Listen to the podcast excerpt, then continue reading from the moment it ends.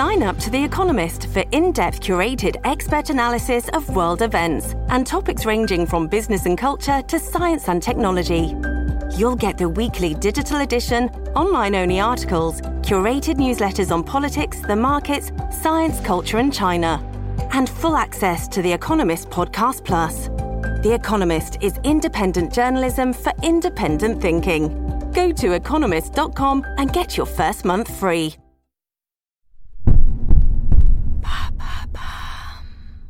Qu'est-ce que la rémunération du travail domestique? Merci d'avoir posé la question. En mars 2021, la plus haute instance juridique du Portugal a condamné un homme à verser à son ex-conjointe plus de 60 000 euros en compensation des tâches domestiques et de l'éducation des enfants qu'elle a prises en charge seule durant leurs 30 ans de vie commune.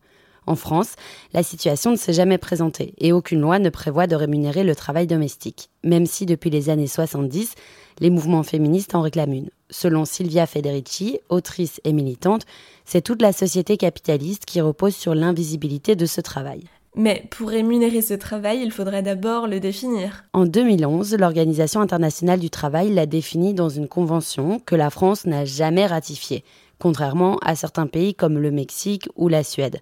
L'OIT définit le travail domestique comme un travail réalisé dans un ménage ou pour un ménage. Mais le concept est beaucoup plus vieux que ça. En France, c'est la sociologue Monique Eco qui le théorise la première dans les années 80. Elle démontre que la charge d'organisation et de gestion des foyers incombe la plupart du temps aux femmes. Au même moment, deux chercheuses de l'INSEE vont tenter de quantifier ce travail.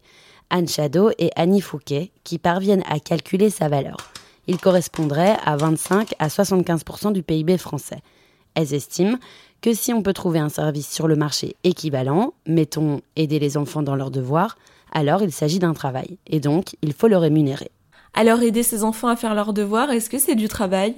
Justement, c'est là que ça coince. Pour Valérie Dueruf, avocate et spécialiste du droit du travail, tout ce qui éloigne quelqu'un d'une activité professionnelle individuelle doit être indemnisé. Et c'est exactement ce que la Cour suprême du Portugal a considéré. Elle a estimé le manque à gagner causé à l'épouse.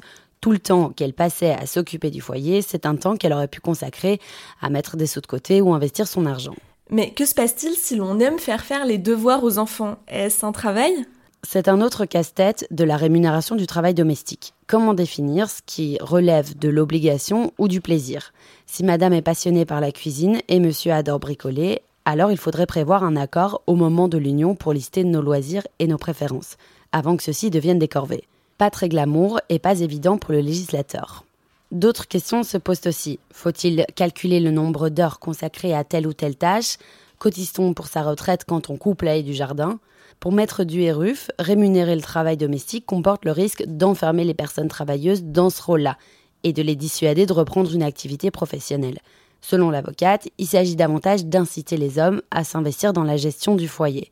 Puisqu'en France, trois quarts des temps partiels sont occupés par des femmes, il y a fort à parier qu'une fois le travail domestique rémunéré, l'idée de reprendre le chemin du travail classique, à temps plein, disparaisse petit à petit pour elles. Si je peux être payée pour m'occuper de mes enfants, pourquoi irais-je chercher du travail qui m'empêcherait éventuellement de les voir? Reste à savoir quel serait le tarif appliqué et qui réglerait la note. Rien n'est prévu à ce sujet.